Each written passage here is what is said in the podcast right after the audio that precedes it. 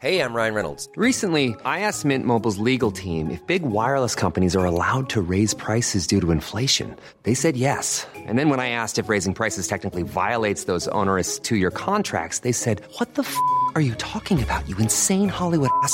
So to recap, we're cutting the price of Mint Unlimited from $30 a month to just $15 a month. Give it a try at mintmobile.com slash switch. $45 upfront for three months plus taxes and fees. Promo rate for new customers for limited time. Unlimited more than 40 gigabytes per month. Slows. Full terms at mintmobile.com.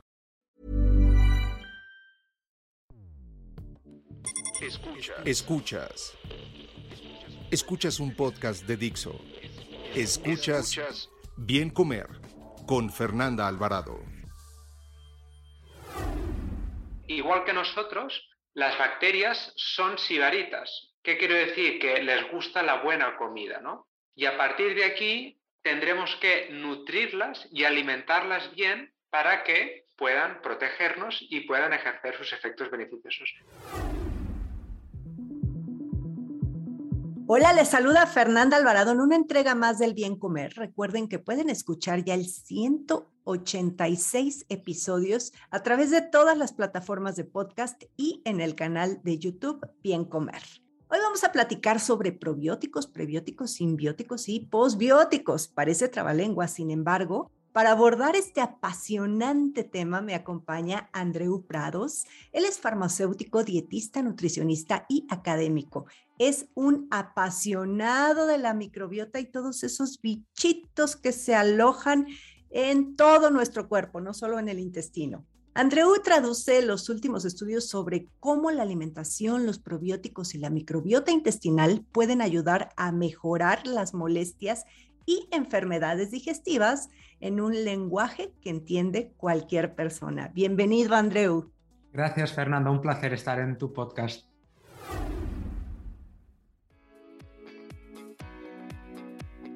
Andreu, hagamos fácil la ciencia de los probióticos y los prebióticos y bueno, todas estas que mencionamos, simbióticos, posbióticos, que yo digo siempre que parece como un trabalenguas y si a la gente a piel se lo dices como que se confunde. De por sí tenemos la idea cuando alguien menciona bacteria que es malo, lo asociamos como es malo. Entonces, comencemos, Andreu. ¿Cuál es la diferencia entre probiótico, fibra, prebiótico, simbiótico, posbiótico, todas esas cosas que dijimos? Muy buena pregunta, Fernanda. Y cuando nosotros hablamos de probióticos, por ejemplo, que es un término que cada vez está más conocido, nos referimos a los microorganismos vivos, que normalmente son bacterias, pero también pueden ser levaduras, que cuando nosotros nos los tomamos por vía oral, tienen un efecto beneficioso para nuestra salud. Entonces, digamos que es administrar la bacteria viva, igual que las que tenemos en nuestro intestino y que nos acompañan desde el nacimiento, pero desde fuera. Entonces, ¿qué pasa? Que igual que nosotros, las bacterias son sibaritas. ¿Qué quiero decir? Que les gusta la buena comida, ¿no? Y a partir de aquí tendremos que nutrirlas y alimentarlas bien para que puedan protegernos y puedan ejercer sus efectos beneficiosos. Los prebióticos serían la comida favorita de estas bacterias que tenemos en el intestino y lo tomamos desde fuera y actúan favoreciendo su crecimiento. Aquí en el, tema de los prebióticos a veces hay confusión porque se cree que es sinónimo de fibra y no es exactamente así. Y os explico la diferencia. La fibra es como el término genérico que hace referencia a cualquier sustancia de origen vegetal que una parte será fermentada por nuestra microbiota que tenemos en el intestino, pero hay otra parte de la fibra que tal como entra simplemente va a salir, ¿no? Es la que la famosa fibra que tomamos con, con el salvado de trigo, con estos cereales integrales que nos ayuda a ir mejor al baño. Entonces, la fibra es muy genérico, ¿no?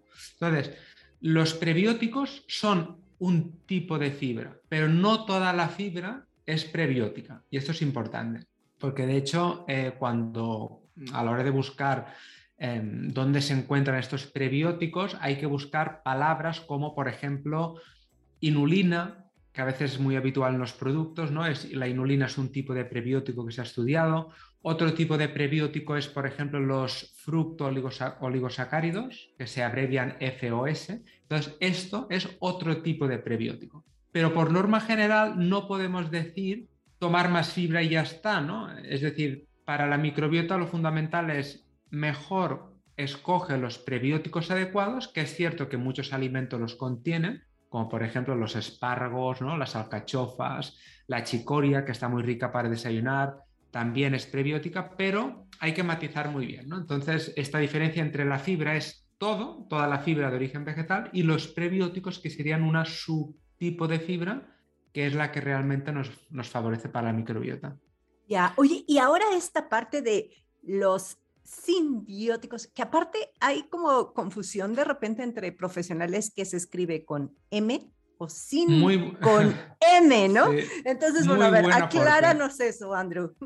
Aquí el tema es, hay, hay dos matices, ¿no? Simbiótico con M significa la asociación de dos o más seres vivos, como por ejemplo, ¿no? Eh, la microbiota y nosotros vivimos con simbiosis, con M. ¿Qué significa? Que es una simbiosis entre dos o más seres vivos en las que pueden salir ganando, pueden salir perjudicados o simplemente resultan neutros. En la microbiota es una simbiosis en la que los dos salimos ganando, ¿no? porque nosotros le proporcionamos cobijo a nuestra microbiota y ella nos ayuda a digerir alimentos, a, fabricar vitaminas esenciales para nosotros, ácidos grasos, etc. Y es importante, con M es la relación entre dos o más seres vivos. Después, con N, si nosotros escribimos sin biótico, aquí es la combinación entre uno o más probióticos, que antes os he introducido, y uno o más prebióticos. Digamos que es el pack completo que para, a la hora de favorecer esta microbiota intestinal saludable. Pero bueno, esta diferencia es importante porque muchas veces es un poco confuso, ¿no? Sí, sí, sí. Entonces, eh, digamos que un alimento simbiótico pudiera ser eh, un kefir, un yogurt con eh, fruta, por ejemplo. Por ejemplo. Ahí está. Entonces, bueno, ya les quedó claro la diferencia entre simbiótico y simbiótico. Pero hay un término aún todavía más reciente que es el famoso postbiótico. ¿Eso qué? Los postbióticos son microorganismos que se han inactivado, que significa que no están vivos, y entonces lo que nos estamos tomando son fragmentos de estos probióticos para entendernos, ¿no? Y pongamos un ejemplo. los lactobacilos, que quizá os suenen a los que nos estéis escuchando, son bacterias. Entonces, yo las puedo tratar con calor, por ejemplo, aplicando una pasteurización como la leche, y después, ¿qué pasa? Que después de este tratamiento térmico, digamos que quedan cadáveres de bacterias, por decirlo de una forma más ilustrativa. Estos son los posbióticos, que también los podéis encontrar como paraprobióticos, que es otro término que es sinónimo, ¿no? Pero el, postbiótico es el que viene después ¿no? del probiótico. Y nosotros cuando tratamos el probiótico, le hacemos un tratamiento, quedan estas, estas bacterias. Y por ejemplo, a nivel de beneficios, pues se ha visto que son seguros, ¿no? porque muchas veces eh, un paciente que está con alguna infección o un paciente crítico, aquí a la hora de darle un probiótico puede ser problemático. Entonces, eh, los primeros estudios con los postbióticos vieron que como el microorganismo está inactivo, no puede dar lugar a riesgo de infecciones y en teoría podrían ser más seguros. Lo que pasa que toda la ciencia de los postbióticos está un poco verde. Quiero decir, se está investigando muy poco a poco, pero no tenemos tantos estudios como, por ejemplo, con los probióticos y los prebióticos, ¿no? Y, de hecho con todo, digo, aún así que tenemos ya más estudios sobre probióticos, prebióticos y, toda su interacción con la salud, finalmente, y lo veíamos ahora en, este, en esta cumbre mundial, ¿no? Sobre microbiota para la salud que, fue en el mes de marzo y, todos los temas que se abordan apasionantes, pero al final todos es en investigación, ¿no? Todo es veamos qué va a suceder, pero eh, pues al final los, todo lo que se ha visto es muy prometedor. O sea, yo la verdad es que es un tema que me apasiona porque creo que el futuro está ahí, ¿no? Y, para ello, bueno, yo te, preguntaría cuáles son justo estos beneficios para la salud eh, de los probióticos, pero los que han sido más estudiados. Eh, esto es importante porque muchas veces cuando leemos un estudio ha encontrado que es una coletilla que no nos podemos conformar, porque el estudio a veces es un titular clickbait que busca que entres en el artículo y cuando tiras del hilo el estudio a lo mejor era en ratones o era en, el laboratorio. Entonces, muy importante asegurarnos que la información que leemos sobre probióticos se ha hecho en humanos, porque es que si no es muy difícil aplicarlos. Entonces, nosotros en nutrición tenemos el, estudio que nos merece más credibilidad, son las revisiones sistemáticas que lo que hacen es coger todos los estudios que se han publicado y miran los beneficios de esta intervención. Entonces, las indicaciones que más están respaldadas por estas revisiones sistemáticas, que digamos que es la calidad científica más alta, son sobre todo las que tienen que ver con el sistema digestivo. Y aquí entra, por ejemplo, la prevención y el tratamiento de la diarrea, ya sea una, diarrea secundaria a antibióticos, ya sea una diarrea del viajero, por ejemplo. Estas son indicación muy estudiada. También eh, están muy indicados a nivel de todas las molestias del intestino irritable. O sea, hay alguna revisión sistemática que ya nos dice que eh, los probióticos pueden ayudar a regularizar ese tránsito intestinal, a mejorar la hinchazón y también la calidad de vida. Y también otra indicación muy importante que se ha estudiado en revisiones sistemáticas es la prevención de las otitis y las infecciones respiratorias agudas, como por ejemplo el, catarro común. Aquí también hay alguna revisión sistemática que está muy bien estudiada.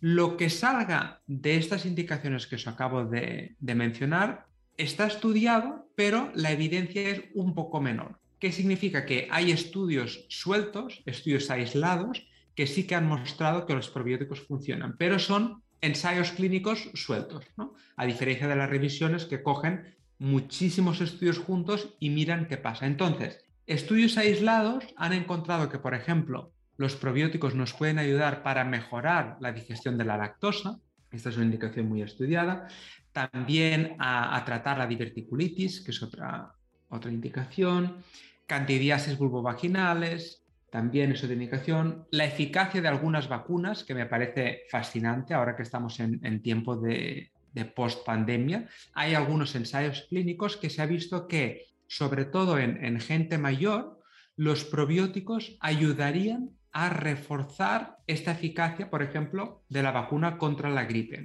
Y esto es interesante y es una estrategia muy prometedora. ¿no? Y, básicamente serían estas, ¿no? También el cólico infantil, hay algunos ensayos clínicos que, han mejorado, que, sirven, que, han mostrado que sirven los probióticos. Y básicamente importante hacer esta, esta distinción, ¿no? Y si os fijáis, la mayoría de indicaciones tienen que ver con el aparato digestivo, un poco con la inmunidad, esta otitis, ¿no? esta eficacia de las vacunas, y el tema de la salud vaginal también, aunque es el menos estudiado, digamos.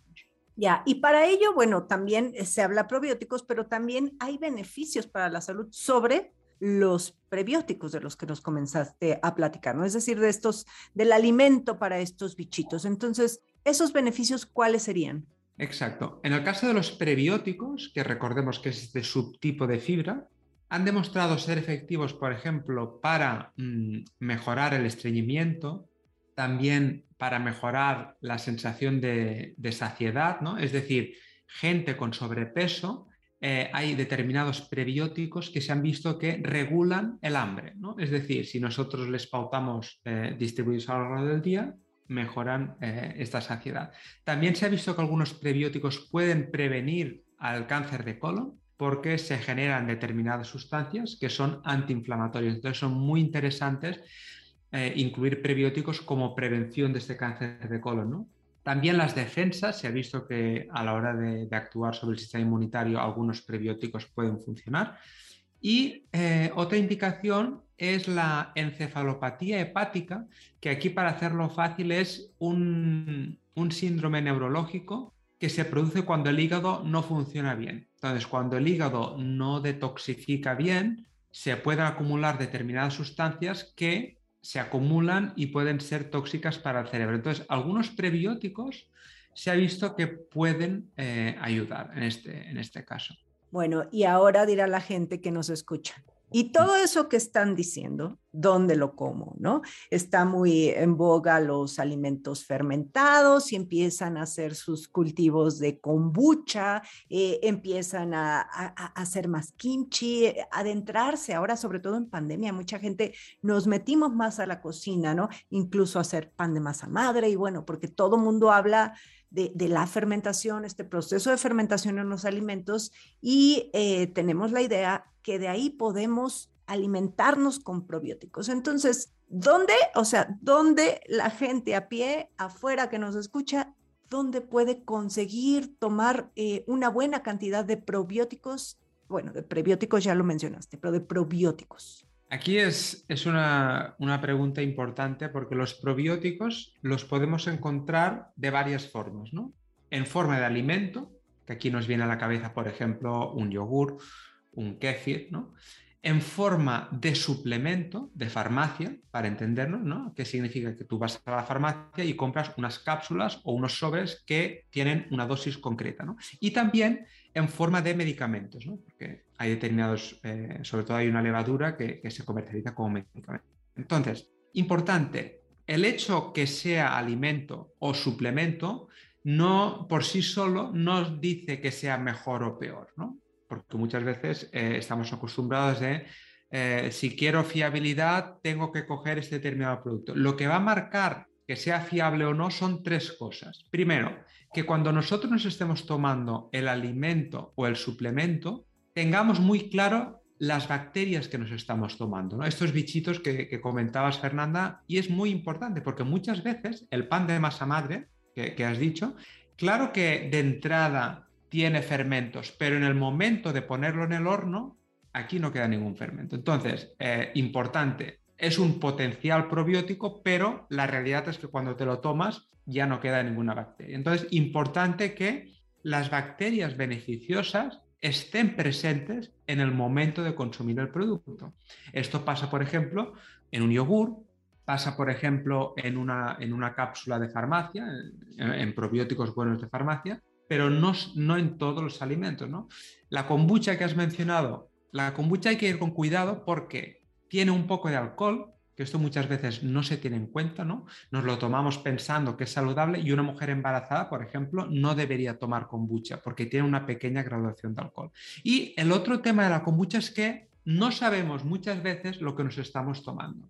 A diferencia de un yogur, que sabemos exactamente las bacterias que tiene en función de dos del yogur o si es una leche fermentada puede tener hasta tres bacterias y tenemos muy claro la dosis. Con un kombucha es muy difícil. Entonces ya tenemos esta pequeña diferencia. El segundo requisito que tenemos que mirar es la cantidad. Esto es muy importante porque además de tener bien identificados ¿no? con nombre y apellidos a todos los bichitos del, probiótico, tenemos que asegurarnos que los estamos tomando con cantidades suficientes. ¿Por qué?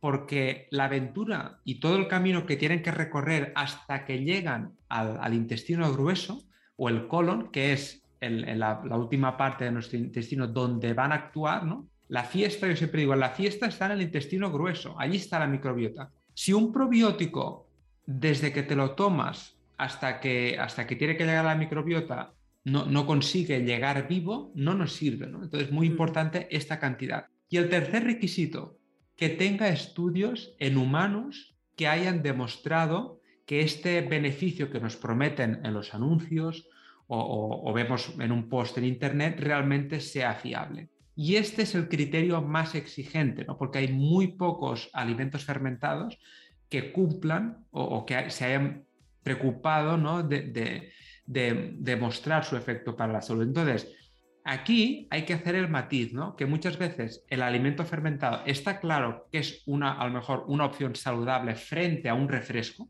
que tiene mucho azúcar, pero no podemos pedirle que nos sirva, por ejemplo, para un intestino irritable, para potenciar las defensas, como muchas veces se anuncia, ¿no? Como opción saludable para una persona sana, sí, pero si nosotros queremos tratar indicaciones concretas, así, en este caso le vamos a tener que pedir estos tres requisitos, ¿no? Que estén bien identificados, la cantidad y estudios en humanos. Y esto es, muy importante porque eh, el probiótico es cierto que actúa como reclamo publicitario. Nosotros vemos probiótico es muy tentador. Aquí en España, por ejemplo, vas al supermercado y en, en la nevera contiene probióticos. Claro, ¿es suficiente esto? Bueno, tenemos que acordaros de este triple check que os comentaba para asegurarnos que realmente lo que nos tomamos sirve para algo. ¿Y del kefir qué opinas? Del kefir, pues del, el kefir es de los pocos alimentos fermentados que tiene eh, algún ensayo clínico. Por ejemplo, se ha visto que puede ayudar a mejorar los efectos secundarios de, un tratamiento antibiótico contra el Helicobacter pylori, que es una, una infección frecuente, y también puede mejorar eh, la digestión de la lactosa se ha visto. Son como las dos propiedades que están más estudiadas. Lo que pasa es que no está tan estudiado como el yogur, por ejemplo, o como otros eh, probióticos. Pero es interesante el kefir. Sí, sí, sí. Y además también una situación que, que pasa con el kefir es que eh, no todos tienen acceso, no todos tienen el tiempo, porque sí hay que dedicarle el tiempo al cultivo, al cuidado y también eh, a la inocuidad, porque pudiera ser eh, insalubre. Entonces, creo que también eso es importante. Y aquí yo creo que coincides conmigo, Andrew, en que no a esas leches broncas que dejan fermentar así al rayo del sol y todas esas ideas que de repente se tienen sobre la elaboración de, bebidas fermentadas con lácteos, pero muy caseras y que esas, al, por el contrario, te pueden dañar, ¿no? Muy importante esto que comentas, Fernanda, y porque si nosotros no podemos garantizar unas mínimas condiciones de higiene, pueden ser peligrosos, porque muchas veces hacemos los fermentos, el, el Scooby, ¿no? Que, se utiliza muchas veces mm. para, claro, estamos manipulando y aquí hay que ir con cuidado sobre todo con poblaciones sensibles, ¿no? Como por ejemplo una mujer embarazada que comentábamos, una persona que está convaleciente de alguna enfermedad. Yo en estos casos nada de alimentos fermentados caseros, ¿no? Y esto también cuidado porque muchas veces, al menos eh, aquí en mi zona, es habitual que hay tiendas solo de alimentos fermentados, que los hacen allí cuidado porque muchas veces eh, lo, hacen con la mejor intención, pero eh, son microorganismos vivos. yo siempre explico que nos pueden beneficiar los probióticos, pero no es su misión en la vida, ¿no? Su misión en la vida es seguir su ciclo vital. Ellos se reproducen, se comen a los prebióticos y como efecto colateral nos benefician a nosotros. Pero ellos no están pensando en, términos de decir, bueno, nosotros solo vamos a, llevar a cabo funciones saludables, ¿no? Y esto es muy importante. Eh, aquí el mensaje es escoger muy bien los productos y, por ejemplo, cuando tú tomas un kefir que está envasado, que se ha mantenido en refrigeración, tú te aseguras unas condiciones higiénicas, ¿no? Entonces, si lo haces en casa, cuidado. controlar la temperatura, cómo lo guardamos, la higiene de los utensilios muchas veces, ¿no? Porque podemos hacer contaminaciones cruzadas, entonces muy importante. Sí, digo, se puede lograr, pero digo, yo en casa tengo, ¿no? Y, hago mi kefir, sin embargo, creo que no es una práctica que todos, eh, pues, tengan el tiempo, la dedicación y el conocimiento para llevar eh, a cabo. Ahora, hay mucho que platicar, hay poco tiempo, Andrew, y, yo quiero que me digas quiénes deben limitar su consumo de estos alimentos ricos en probióticos o de probióticos y también un poquito de, estas cápsulas que venden en las farmacias. ¿Qué hay de esos eh, probióticos de farmacia? Y, eh, y, después me dices quién debe tener cuidadito con el consumo de probióticos. Pues mira, eh, de hecho, los probióticos se consideran, los que os comentaba, ¿eh? los que tienen estudios, los que están bien caracterizados y la dosis, son seguros en gente sana y en determinadas indicaciones, ¿no? Porque, por ejemplo, tú cuando tienes una diarrea son seguros. Lo que hay que tener en cuenta es que en personas que tienen el sistema inmunitario débil, por ejemplo, ¿no? Una persona que acaba de eh, recibir una quimioterapia o una radioterapia, es una población que siempre hay que valorar el riesgo-beneficio. ¿no? Otra persona que acaba de salir de una cirugía cardíaca, por ejemplo. ¿no?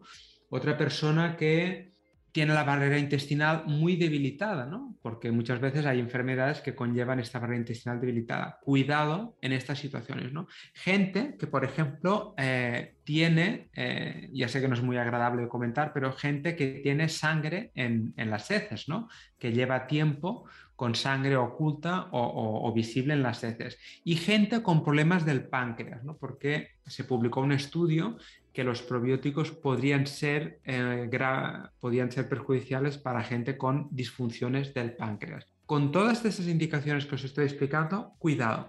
En gente sana, curiosamente, eh, salió una revisión sistemática hace poco de Cochrane, que Cochrane se dedica a, digamos, a fusionar todos los estudios y ver qué pasa, ¿no? si son beneficiosos o no.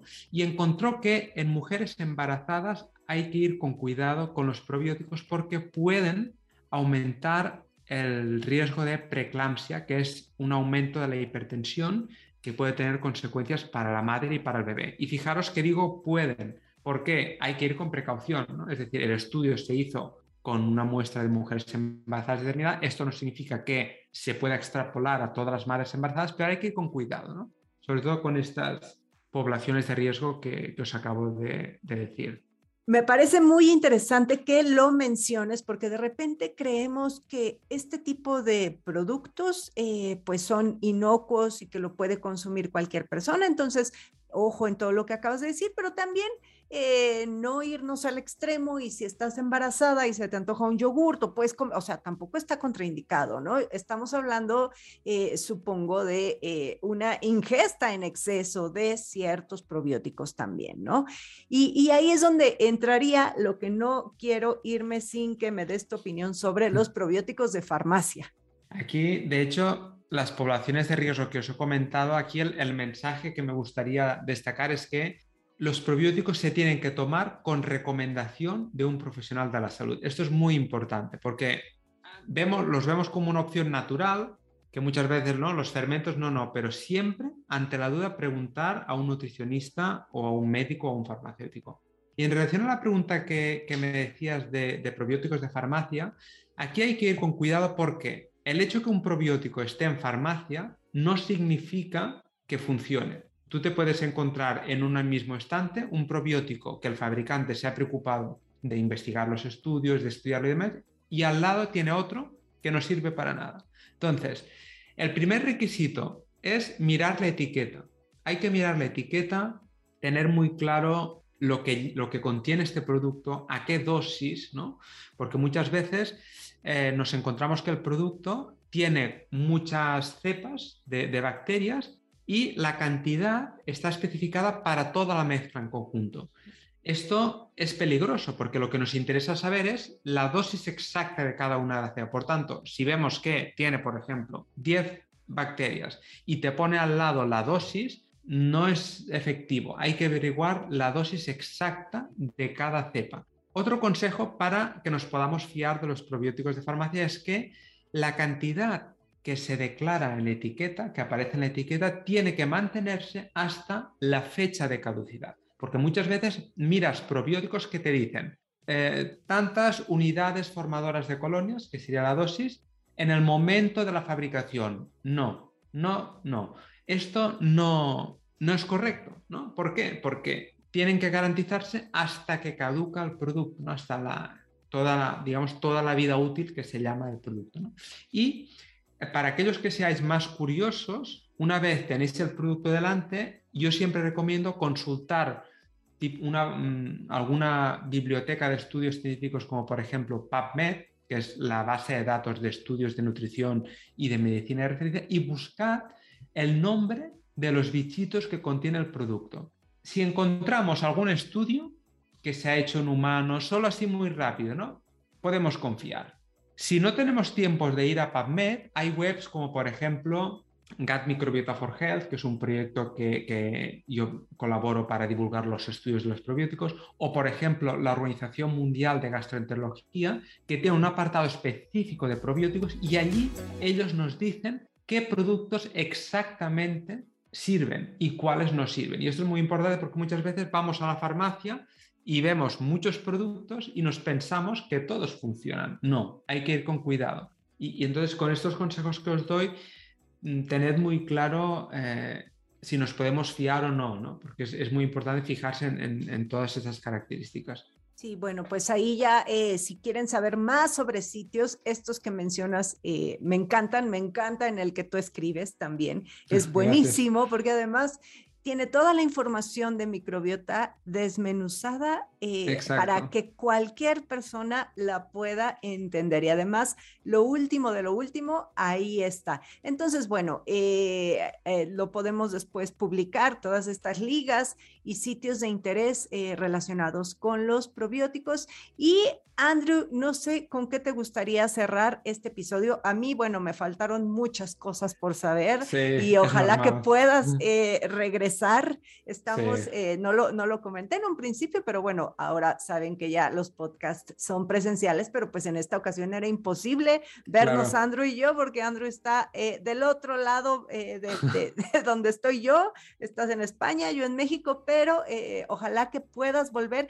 Y antes de cerrar, bueno, ¿con qué te gustaría dejar a la audiencia? Sí, a mí me gustaría destacar que la microbiota la estamos aún empezando a conocer. Esto es importante porque muchas veces nos pensamos que estamos muy avanzados y solo llevamos relativamente 10, 15 años en el que hemos profundizado. ¿no? Y el segundo consejo es que cada vez que veamos información sobre este tema tan apasionante, seamos críticos. Seamos críticos porque muchas veces la información es ambigua, están exagerando. Entonces, muy importante quedarnos con tres, tres consejos a la hora de que tengamos delante una información. Primero, ¿Qué se ha estudiado? ¿no? ¿Hay alguna referencia de un estudio? ¿Este estudio está realizado en humanos? ¿Cómo es? ¿no? Porque muchas veces vemos un titular muy sensacionalista, pero investigamos un poco y no hay ningún estudio detrás. importante averiguar esta fuente. ¿no? En segundo lugar, si parece demasiado bonito para ser cierto, hay que desconfiar. Esto es un segundo consejo porque nutrición no es una ciencia exacta. ¿no? Entonces, es como una escala de blancos y grises y, vemos mensajes muy ambiciosos, pero la realidad es que no son ciertos. ¿no? Y el tercer consejo es que eh, descubramos siempre el criterio de un profesional de la salud. ¿no? Ante la duda, el experto en nutrición es un dietista nutricionista y no nos dejamos llevar por las modas, ¿no? porque siempre es bueno contar con un experto, ¿no? porque Muchas veces los probióticos está claro que sirven, pero antes de, lanzarnos a la piscina, ¿no? siempre contar con un profesional de la salud. Me gustaría cerrar con estos tres consejos. Un dato, un dato. La microbiota contiene 150 veces más genes que el genoma humano. Bueno, un placer estar aquí con, con vosotros. Yo siempre cualquier cualquier duda o, si, seguí, si, os interesa este tema y queréis seguir más de cerca lo que hago, eh, os recomiendo visitar mi web que es www.andreuprados.com y allí tengo una newsletter que hablo de estos temas y, allí podemos seguir en contacto. Es la, la, forma en la que estoy más activo publicando contenido. Y en redes sociales estás en Twitter, ¿no? En redes sociales estoy en Twitter, Andreu Prados y ya está, es la única que utilizo así más activamente. Bueno, pues yo ahí te voy a etiquetar también en las mías para que eh, den ahí contigo y cualquier duda, comentario. Y bueno, pues ya saben que a mí pueden eh, leerme y escucharme en Bien Comer. Y Andrew, muy agradecida por tu tiempo, muy agradecida con esta entrega y espero verte pronto por acá un placer que nos han quedado muchos temas interesantes por, hablar. Claro que sí. Gracias, Fernanda. Gracias a ti. Adiós. Hasta pronto. Dixo presentó Bien Comer con Fernanda Alvarado. La producción de este podcast corrió a cargo de Verónica Hernández. Coordinación de producción, Verónica Hernández. Dirección General, Dani Sadia. Las opiniones expresadas en este programa no pretenden sustituir en ningún caso la asesoría especializada de un profesional. Tanto las conductoras como Dixo quedan exentos de responsabilidad por la manera en que utilizan la información aquí proporcionada. Todas las opiniones son a título personal. Ever catch yourself eating the same flavorless dinner three days in a row? Dreaming of something better? Well, HelloFresh is your guilt-free dream come true, baby. It's me, Kiki Palmer. Let's wake up those taste buds with hot, juicy pecan-crusted chicken or garlic butter shrimp scampi. Mm. Hello Fresh. Stop dreaming of all the delicious possibilities and dig in at HelloFresh.com. Let's get this dinner party started.